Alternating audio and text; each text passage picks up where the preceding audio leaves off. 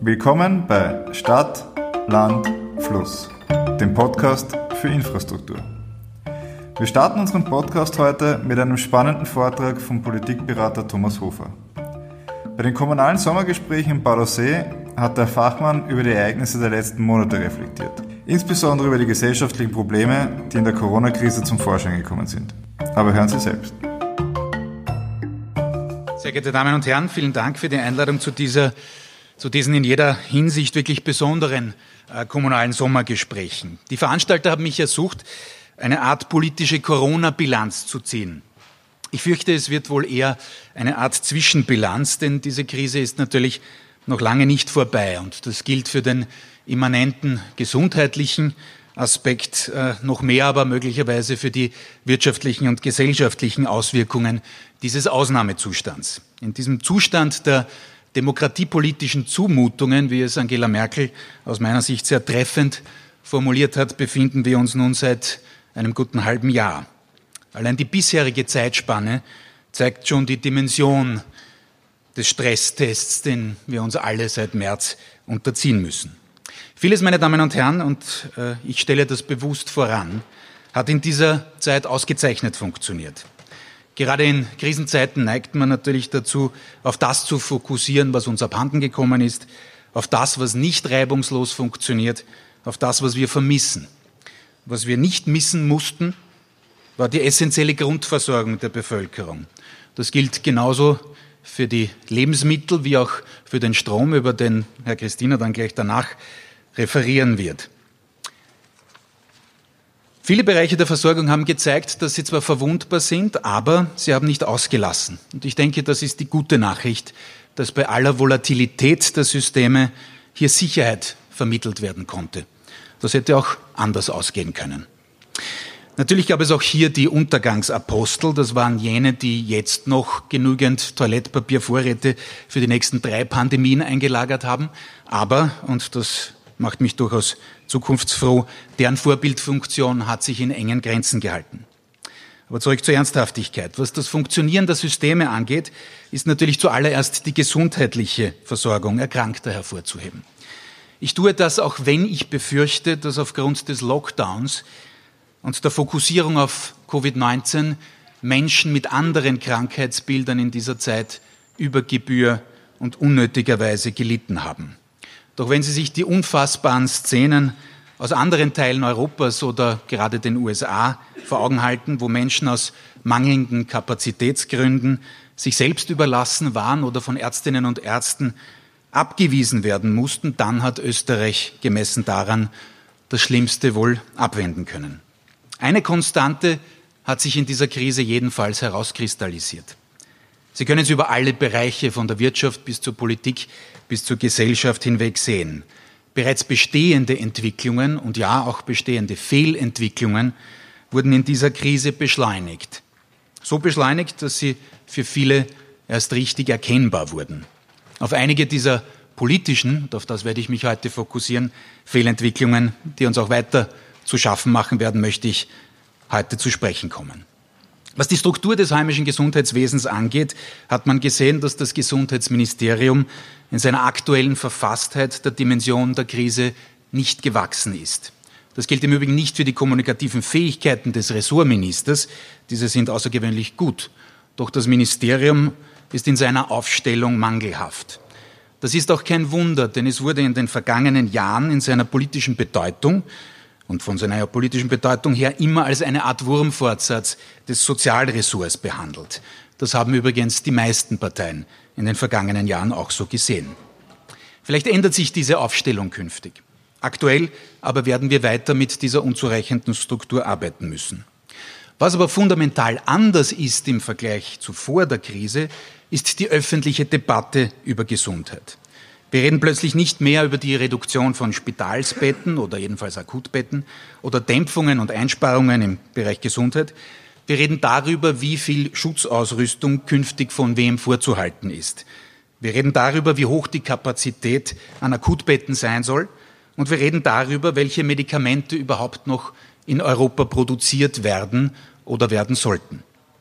Diese Umkehrung der Prioritäten zeigt eines. Wir sind in der Vollkasko-Denke des 21. Jahrhunderts als Gesellschaft nicht auf Krisen wie die aktuelle eingestellt. In Normalzeiten der politischen Auseinandersetzung sind wir Verdrängungsweltmeister. Wir wissen zwar, was kommen kann, was kommen könnte, aber wir bereiten uns nur unzureichend darauf vor. Wir wussten, meine Damen und Herren, dass Pandemien in absehbarer Zeit auftreten können.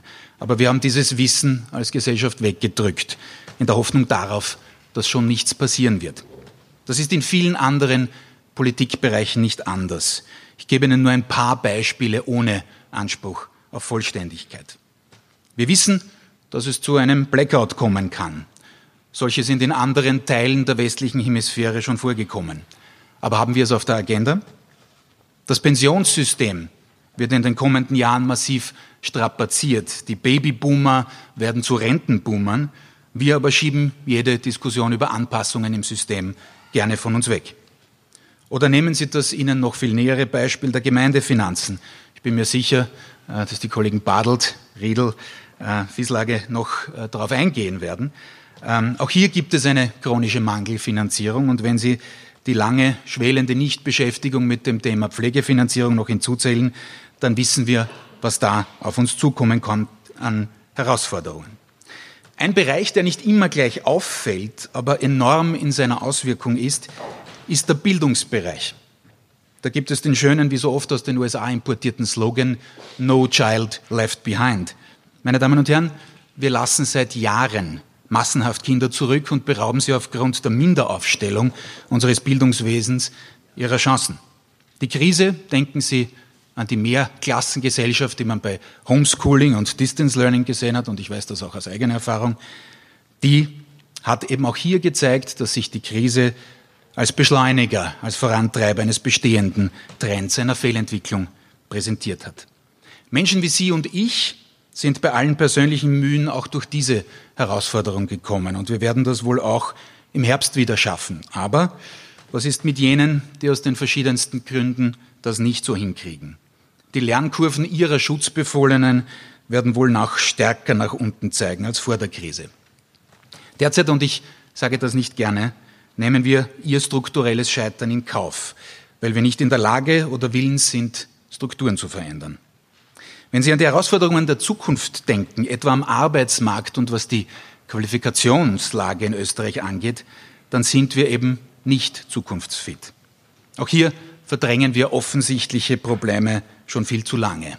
Oder wer im Saal hat das Gefühl, wir bereiteten uns als Gesellschaft daraus, darauf vor, was uns im Zuge der Digitalisierung noch bevorsteht. Die Supermarktkassierin, gerade noch gönnerhaft vom Balkon herab beklatscht, wird möglicherweise um ihren Job bangen müssen. Die logische Diskussion um unsere Aus- und Weiterbildungsstrukturen führen wir trotzdem nicht. Übrigens genauso wenig wie jene um eine bessere Entlohnung der während der Krise in den Fokus gerückten sogenannten Systemerhalter. Aber gefühlt sind der März und der April natürlich schon wieder eine Zeit lang her. Zurück zur Bildung. Andere Länder haben schon ab der Elementarstufe sogenannte STEM-Schulen, STEM-Schwerpunkte. Das steht für Science, Technology, Engineering und Mathematics.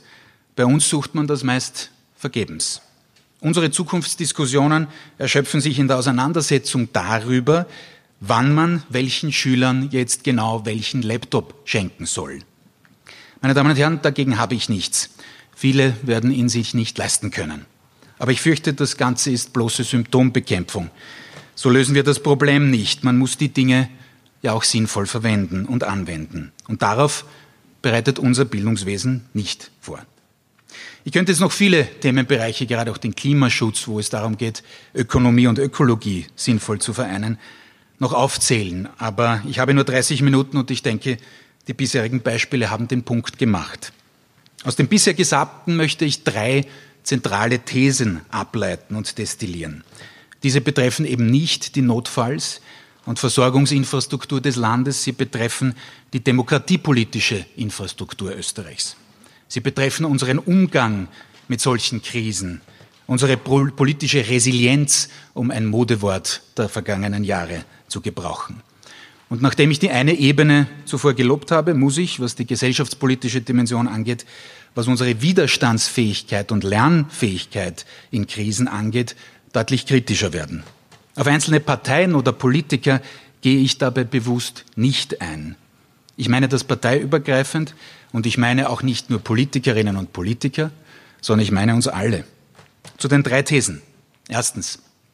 Die Krise hat uns gezeigt, dass wir alle, die Parteien, die Regierungen, die Expertinnen und Experten und natürlich auch die Bevölkerung, dass wir alle nicht fähig sind, auf die Zukunft gerichtet zu agieren. Wir können oder wollen es nicht, was künftige Krisen angeht.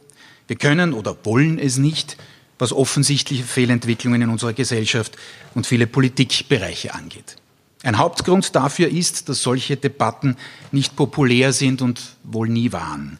Unser politisches System will Unangenehmes ausblenden und ist grundsätzlich nur auf den kurzfristigen Erfolg ausgerichtet. Wir alle sind umfragezentriert. Wir tun und sagen, was aktuell gefällt, nicht was langfristig hilft. Ein Beispiel.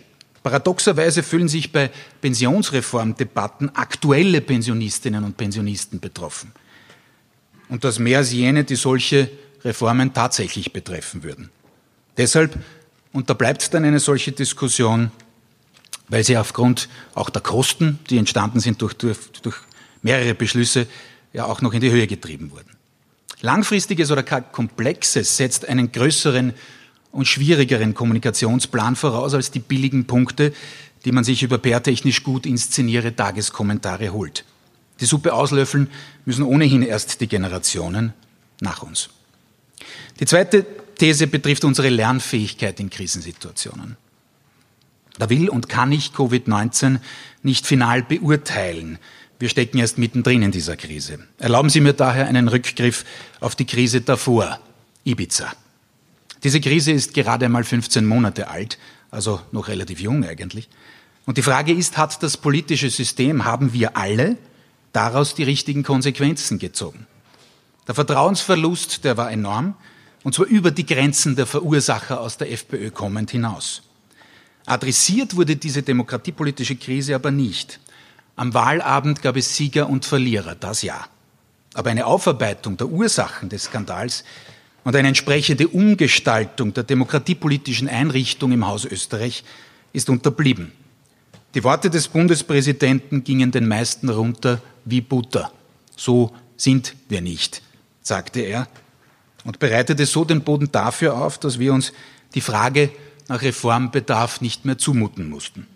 Ibiza, das waren die Jenseitigkeiten einzelner politisch Verirrter und Verwirrter. Das aber, meine Damen und Herren, ist nur ein Aspekt von Ibiza, der im September immerhin zu einer klaren Reaktion seitens des Souveräns geführt hat. Aber übersehen wir dabei nicht manch breiter existierenden Missstand? Den politischen Glauben an die Käuflichkeit von Medien zum Beispiel? Oder die Einstellung, einmal an der Macht könne man dann schon nach Gutsherrenart über Staatsvermögen verfügen? Strache und Co. sind eine massiv überzeichnete Karikatur dessen, ja. Aber eine allgemeingültige Lehre aus der Krise Ibiza, über die haben wir uns drüber geschwindelt. Ich komme zur dritten These und möchte auf sie in den nächsten Minuten ein wenig eingehen. Denn ich möchte gerade hier nicht missverstanden werden. Und das passiert in der heutigen Zeit. Ich sehe es heute nicht. Das ist eine Ausnahme, äh, dass man, wenn man zuhört, gern zum Multitasking neigt und äh, verschiedene Dinge so nebenbei macht. Meine Damen und Herren, die Krise hat uns auch gezeigt, dass wir in der grundsätzlichen Denkweise, wie unser Staatsganzes idealtypisch funktionieren sollte und zu funktionieren hat, offensichtlich grobe Fehler gemacht haben. In seiner Antrittsrede als US-Präsident hat John F. Kennedy vor fast 60 Jahren berühmte Worte gesprochen. Frage nicht, was dein Land für dich tun kann, frage, was du für dein Land tun kannst. Das waren seine Worte. Dieses Postulat wirkt in unserer Zeit nachgerade ketzerisch. Die Prioritäten haben sich umgekehrt. Wer heute nicht fragt, was sein Land gefälligst und rasch für ihn oder sie tun kann, oder besser gesagt tun muss, der ist selber schuld, denn er gerät im allgemeinen Anspruchswettlauf schnell ins Hintertreffen. Vielleicht erinnern Sie sich noch an Kanzler Christian Kern. Er war mit seinem Wahlkampfslogan 2017 Hol dir zu, äh, hol dir, was dir zusteht, seiner Zeit voraus.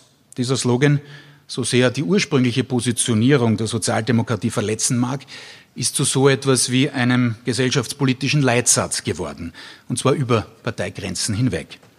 Bitte verstehen Sie, und das ist genau der Punkt, an dem ich nicht missverstanden werden möchte, das nicht als Absage an Rettungspakete für Branchen, die in dieser Krise tatsächlich Hilfe brauchen. Selbstverständlich braucht es die. Aber das Anspruchsdenken geht weit über diese Unterstützungswürdigen hinaus. Ich rede unter anderem von bekannt gewordenen, rechtlich sicher legitimen Bonuszahlungen, genauso wie von der weniger bekannt gewordenen, großzügigen und nicht immer aus der Not geborenen Ausnutzung bestehender Unterstützungsregelungen. Wir gehen mittlerweile davon aus, dass jeder alles ersetzt bekommen muss. Frei nach dem auch zum Regierungsmotto gewordenen Satz, koste es die Allgemeinheit, was es wolle. Die Einsicht, dass der Staatssäckel eine Art mirakulös im Finanzhimmel befüllter Bankomat ohne Limit sei, der hat sich offensichtlich oder die hat sich offensichtlich durchgesetzt. Ich bin weit entfernt davon, den aktuellen US-Präsidenten zu loben, aber Donald Trumps vielgescholtener Slogan America First ist der fast genialisch zusammengefasste Universalgedanke des aktuellen politischen Systems, und zwar über die USA hinaus. Die EU kämpft massiv mit nationalstaatlichen Ansprüchen, denn jedes Mitglied ist sich logischerweise selbst am nächsten. Ob das große Ganze und seine Idee so lange überleben kann, das wird sich weisen. Nach dem 27-fachen Mein Land zuerst folgt dann gern die weitere Verzwergung oder besser Generalumkehr des Kennedyschen Prinzips. Die Steiermark, ich bin selbst Steirer, zuerst das Ausseerland, soweit habe ich es nicht gebracht, zuerst Bad Aussee, zuerst und schließlich das ultimative Ich zuerst. Diese Denke verhindert, und ich bedauere das zutiefst, auch den von Expertenseite oft geäußerten Wunsch nach einer Kommunikation auf Augenhöhe zwischen dem Staat und seinen Bürgerinnen und Bürgern im Sinne des Allgemeinwohls. Idealtypisch müsste man in Krisensituationen auf das Prinzip Selbstverantwortung bauen können. Aus Selbstverantwortung entsteht Verantwortung für andere. Eher jedenfalls, als wenn man das zentrale Prinzip Verantwortung vollends an den Staat delegiert.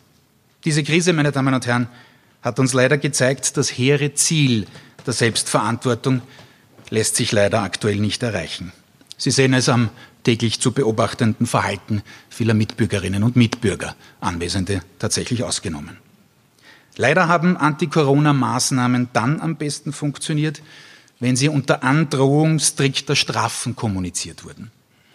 Dass dem oft die verfassungsrechtliche Unterfütterung gefällt hat, ist ein eigenes, nicht minder großes Problem, das auch einer grundsätzlichen Missachtung rechtsstaatlicher Prinzipien geschuldet ist. Aber auch diese Missachtung hängt damit zusammen, dass grundsätzliche Debatten in unserer Medienlandschaft zu selten geführt werden. Man weiß, selbst wenn der Verfassungsgerichtshof irgendwann aufheult, draußen kratzt das kaum jemanden. Die mangelnde Übernahme von Selbstverantwortung und das Delegieren des Hausverstands an staatliche Institutionen hat schmerzliche Konsequenzen. Die treten nicht nur dann zutage, wenn achtsames Verhalten in der Corona-Zeit über Bord geht. Diese Einstellung ist auch Basis für politische Angstkommunikation. Ein österreichischer Politiker, jedenfalls auf Bundesebene, weiß, dass man, will man Gehör finden, den politischen Diskurs mit negativer Emotion aufladen muss. In der Corona-Krise war das allzu deutlich. Und ich möchte hier sehr stark differenzieren. Am Beginn des Lockdowns stand das von der Regierung geschaffene Bild der, Zitat, Wiederauferstehung nach Ostern. Ob man dieses christliche Bild nun mag, es für blasphemisch oder deplatziert hält, ist nicht so zentral. Wichtig war damals, dass dieses Bild immerhin noch das Prinzip Hoffnung in sich trägt. Gekippt allerdings ist die Regierungskommunikation Ende März, als davon die Rede war, dass jeder bald jemanden kennen werde, der an Covid-19 verstorben sein wird, dass über 100.000 Tote zu beklagen sein werden und dass in Österreich bloß die Ruhe vor dem Sturm herrsche. Hier ist die Regierungskommunikation ins Panische verfallen. Bald darauf hat man allerdings, und auch das füge ich hinzu, den Fehler korrigiert und ist zu einem sanfteren Bild zurückgekehrt, wonach man eben noch nicht über den Berg sei. Die Aufregung über das angeblich so neue Spiel mit der Angst war dennoch oft künstlich. Leider ist es offensichtlich so, und das hängt eben mit diesem Prinzip Selbstverantwortung, diesem Mangel an diesem Prinzip zusammen, so dass man Angst machen muss bis zu einem gewissen Grad. Denn bei Licht betrachtet muss man sagen, dass in Österreich kaum ein großes Thema ohne Angsttangente auskommt. Wir brauchen das offenbar. Argumente abzuwiegen und dann zu einer vernünftigen Schlussfolgerung zu kommen, ist weniger unser Ansatz. Bei Corona war und ist das so. Aber wenn Sie sich an das Jahr 2015 zurückerinnern und die massive Migrationsdebatte damals, war es sehr ähnlich. Es war die Rede von einer alles überrollenden Flüchtlingswelle und dem bald bevorstehenden Verlust der Identität des Landes. Natürlich war und ist dieser Diskurs auch sehr stark von Angst geprägt. Und um ein vermeintlich linkes Thema gleich ähnlich abzuhandeln, auch bei der Diskussion um den Klimawandel wird selbstverständlich mit harten kommunikativen Bandagen gearbeitet. Wenn man statt Klimawandel jetzt nur mehr Klimakatastrophe sagen soll oder statt Erderwärmung Erderhitzung. Auch hier sehen Sie die Angstrhetorik. Thematisch, meine Damen und Herren, mag das durchaus legitim sein, zu warnen und von Horrorszenarien zu kommunizieren oder zu reden. Aber für die Bewusstseinsbildung ist es eben entscheidend, dass wir derzeit nicht in der Lage sind, ohne diese Angstpostulate auszukommen. Das hat also diese aktuelle Krise gezeigt. Ohne die Angst funktioniert es nicht in der politischen Kommunikation. Wollen wir das ändern? Wollen wir mehr Fakten statt emotionsbasierter Debatte? Dann brauchen wir vor allem Investitionen in einen heute schon erwähnten Bereich, nämlich die Bildung. Die Klimadebatte und die Corona-Krise haben im Übrigen eines gemeinsam. In beiden spielt die Wissenschaft eine große Rolle. Fridays for Future propagieren sogar den Slogan Folgt der Wissenschaft, Rufzeichen. Das ist natürlich in erster Linie eine unterstützenswerte Reaktion auf jene, etwa im Weißen Haus verortete, die auf wissenschaftliche Erkenntnisse dann pfeifen, wenn sie ihren eigenen Grundüberzeugungen zuwiderlaufen. Deshalb ist evidenzbasierte Politik auch nachdrücklich einzufordern.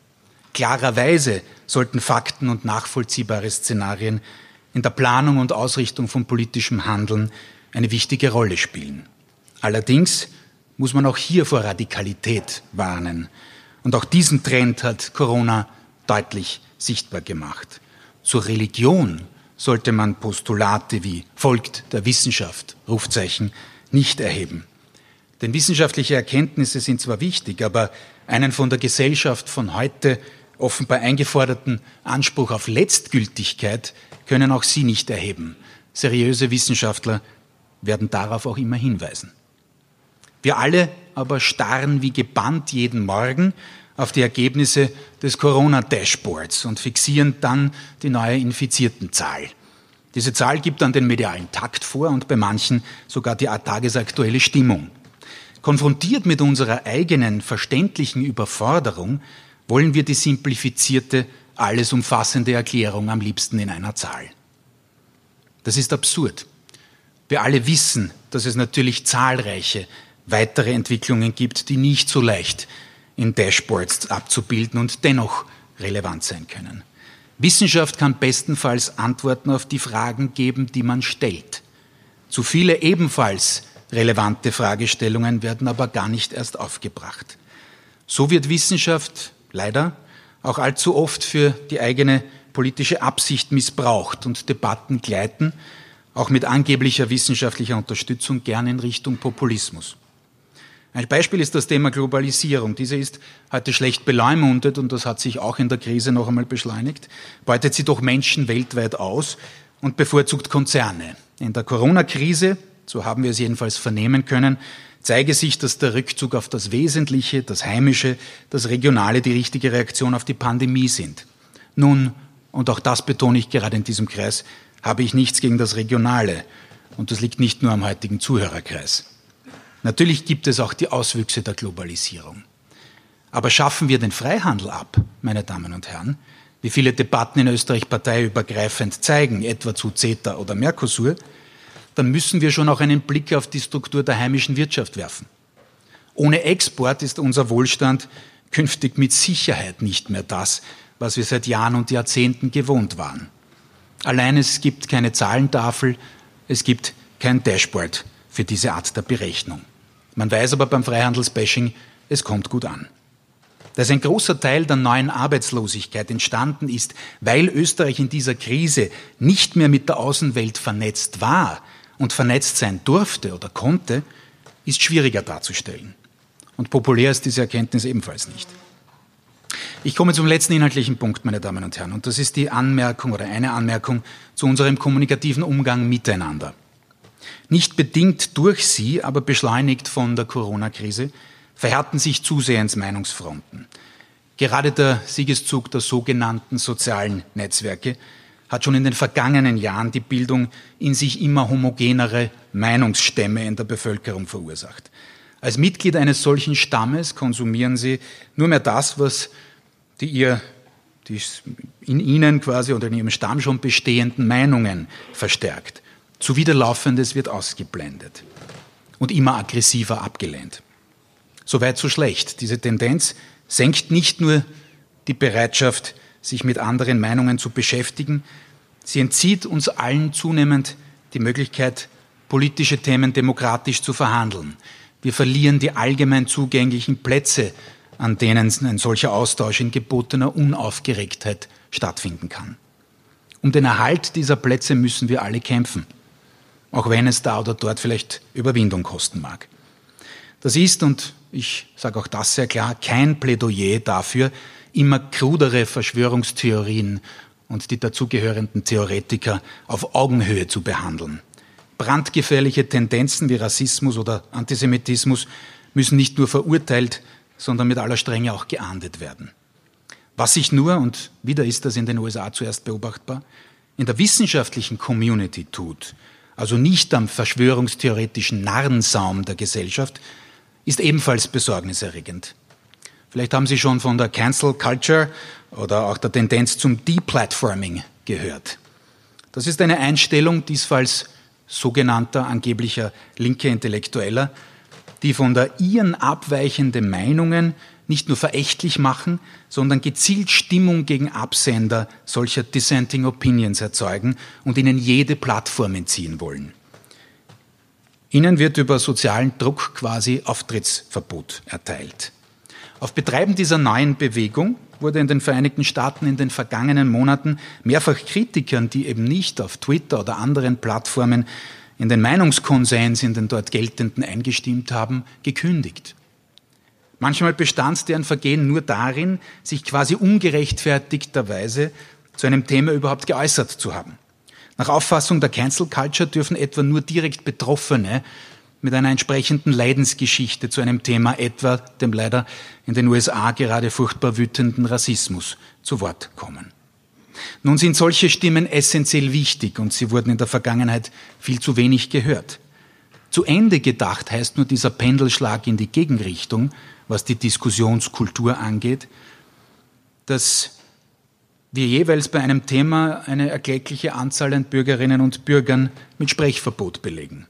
Zu Schulfragen dürfen dann nur mehr Lehrer und Schüler was sagen, zu Managerthemen nur mehr Manager und zu Fragen der Landesverteidigung nur mehr Männer im wehrfähigen Alter. So gesehen wären die auch die einzigen gewesen, die bei der Volksbefragung vor einigen Jahren hätten teilnehmen dürfen. Meine Damen und Herren, das kann es nicht sein. Auch wenn Österreich diese radikale Form des Meinungsdiktats noch nicht erreicht hat, demokratiefeindlichen Tendenzen ist, egal in welcher Form sie erscheinen und von welcher Seite sie kommen, jedenfalls entgegenzutreten. Helmut Schmidt hat einmal gesagt, eine Demokratie, in der nicht gestritten wird, ist keine. In diesem Sinne hoffe ich, dass wir im Laufe dieses Tages noch einiges debattieren können, vielleicht über einiges auch streiten können. Und bevor ich jetzt das Podium für andere räume, kommt noch die Pointe des Vortrags. Ich will Sie ja nicht mit Pessimismus entlassen in die nächsten Vorträge. Warum habe ich Ihnen das Ganze erzählt? Ich bin ja jetzt nicht gern irgendeine Cassandra, die den Weltuntergang um die Ecke biegen sieht. Ich habe Ihnen das erzählt, weil ich glaube, dass Sie auf Ihrer Ebene, auf der kommunalen Ebene, hervorragend dazu geeignet sind, all diesen Tendenzen entgegenzuwirken. Sie sind, wie es der Herr Präsident heute schon gesagt hat, an der Front.